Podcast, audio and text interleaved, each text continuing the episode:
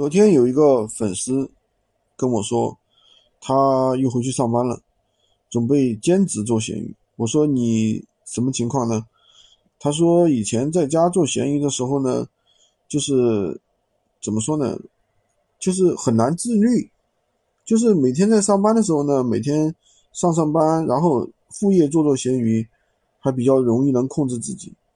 如果在家做闲鱼的话，就很容易每天在刷剧。也不知道在干什么，这个东西确实是这样一个情况，就是说你在做在家创业的时候，其实没有人去管你，对吧？你就是你自己的老板，而且当我们绝大部分人可能就是一个人在家创业，一个人没有员工，也没有伙伴，对吧？其实这样的日子的话，对于人的自律性是要求非常严的。